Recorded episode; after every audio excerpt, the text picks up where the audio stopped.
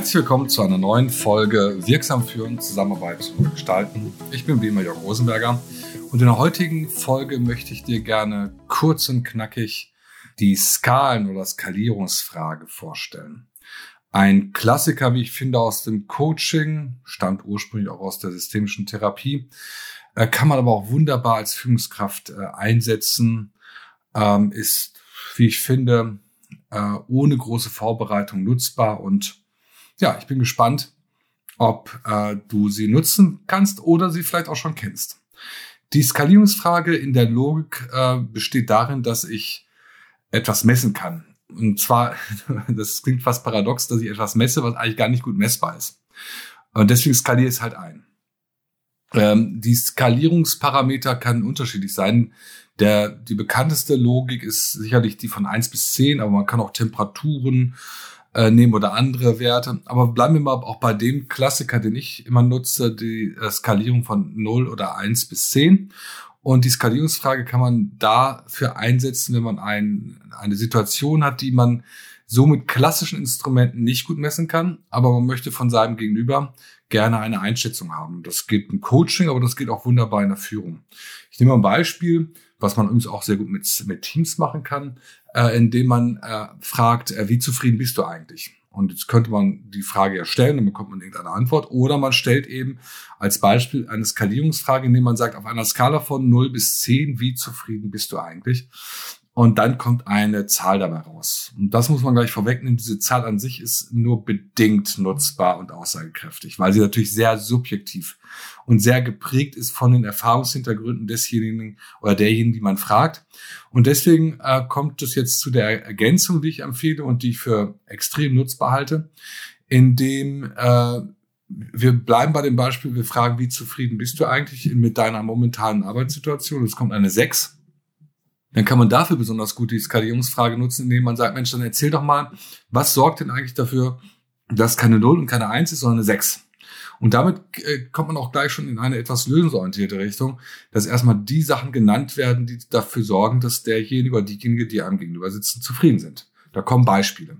Da würde ich uns auch immer für, drauf äh, für plädieren, dass ähm, genau diese Beispiele auch genannt werden, um erstmal einen lösungsorientierten Move in das Gespräch zu bekommen.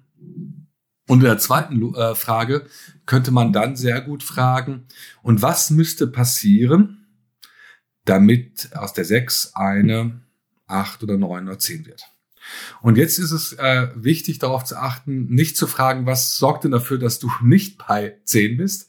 Dann kriegt man alle ablehnenden Faktoren, sondern was könnte, was äh, müsste passieren, damit aus der 6 eine 8 und 9 oder 10 mit. Man kann auch sagen, was müsste passieren, was müsste mehr oder weniger passieren, was müsste zusätzlich passieren, was müsste wegfallen. Aber die Logik bleibt, nenne lösungsorientierte, beobachtbare Phänomene, die dazu führen würden, dass ähm, aus der 6 eine 8 und 9 wird. Und ja, dann kommt etwas, äh, äh, mit dem wir dann sehr gut arbeiten können. Wenn dann beispielsweise kommt, ich hätte mehr, gerne mehr Flexibilität oder ich hätte gerne ähm, eine Urlaubsvertretung oder ich hätte was auch immer, dann kommt man sehr schnell auf gut anwendbare Themen. Und wichtig ist hierbei, dass die Führungskraft dann schon sehr stark auch in der Rolle des eher prozessorientiert Fragenden bleibt und gar nicht so stark in die Inhalte einsteigt, sondern vielleicht auch nachfragt, und was müsste denn noch passieren? Und dann sind wir eigentlich schon äh, bei den Themen, die wir auch äh, in vorigen Podcast-Folgen schon gehört haben. Dann ist die Führungskraft wirklich eher in dem Moment diejenige, die sich dem, die sich Coaching-Tools bedient und äh, gar nicht etwas vorgibt, sondern dass die Antwort und die Lösung selbst von dem Mitarbeiter oder der Mitarbeiterin kommt. Ich möchte noch einen ganz, ganz, ganz kurzen Ausblick äh, geben, äh, wie man so etwas noch nutzen kann aus meiner beraterischen Tätigkeit. Äh, sehr häufig ähm, arbeite ich ja auch in, in Unternehmen mit Instrumentarien wie zum Beispiel Führungsprinzipien, Leitsätze für Führung und Zusammenarbeit, was auch immer äh, in, aus, der, ähm, aus dem Kontext. Und auch da kann man wunderbar äh, ab mit Skalierungsfragen arbeiten, indem man zum Beispiel sagt, wenn man so ein allgemein, oft, sehr oft sind es ja sehr allgemeingültige, generische Sätze, äh, wir vertrauen uns zum Beispiel. Und äh, das sagt erstmal gar nichts aus. Äh, und dann kann man sehr gut arbeiten mit der Skalierungsfrage, indem man Teams fragt, Inwieweit äh, wird in deiner Wahrnehmung dieser Satz denn bereits gelebt auf einer Skala von eins bis zehn? Angenommen, kommt eine sieben, dann sollen die, äh, die Mitarbeitenden bitte aufführen, was führt denn bereits dazu, dass du den Eindruck hast, dass hier eine Vertrauenskultur vorherrscht? Und gleichzeitig, äh, was müsste passieren, dass von aus einer sieben eine zehn wird? Und das ist natürlich ganz wunderbar für eine Führungskraft, so etwas zu erfragen.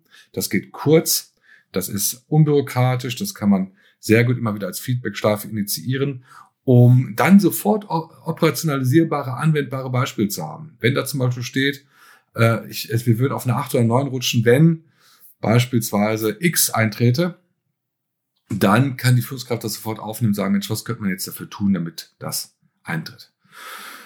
Kurz und knackig wie versprochen, ähm, das zum Thema Skalierungsfragen. Ich bin gespannt, äh, ob es dir hilft und möchte dich ganz, ganz herzlich bitten, ähm, mir ein Feedback zu geben, weil wenn es gut ankommt und solche Formen der Fragen dir als Führungskraft hilft, dann könnte ich das äh, um ein Vielfaches ergänzen, denn das Repertoire der, der systemischen Fragen, so nennt man das auch, oder der, der Fragetechnik aus dem Coaching-Kontext ist breit und weit und da kann ich äh, eine Menge Beispiele nennen. Bin mal gespannt, wie viel Feedbacks ich bekomme und an dieser Stelle auch nochmal den Hinweis, ich freue mich sehr über eine Bewertung bei Spotify oder Apple. Und wenn ich ein Feedback und eine Bewertung bekomme, dann bin ich richtig zufrieden. Vielen Dank für deine Aufmerksamkeit.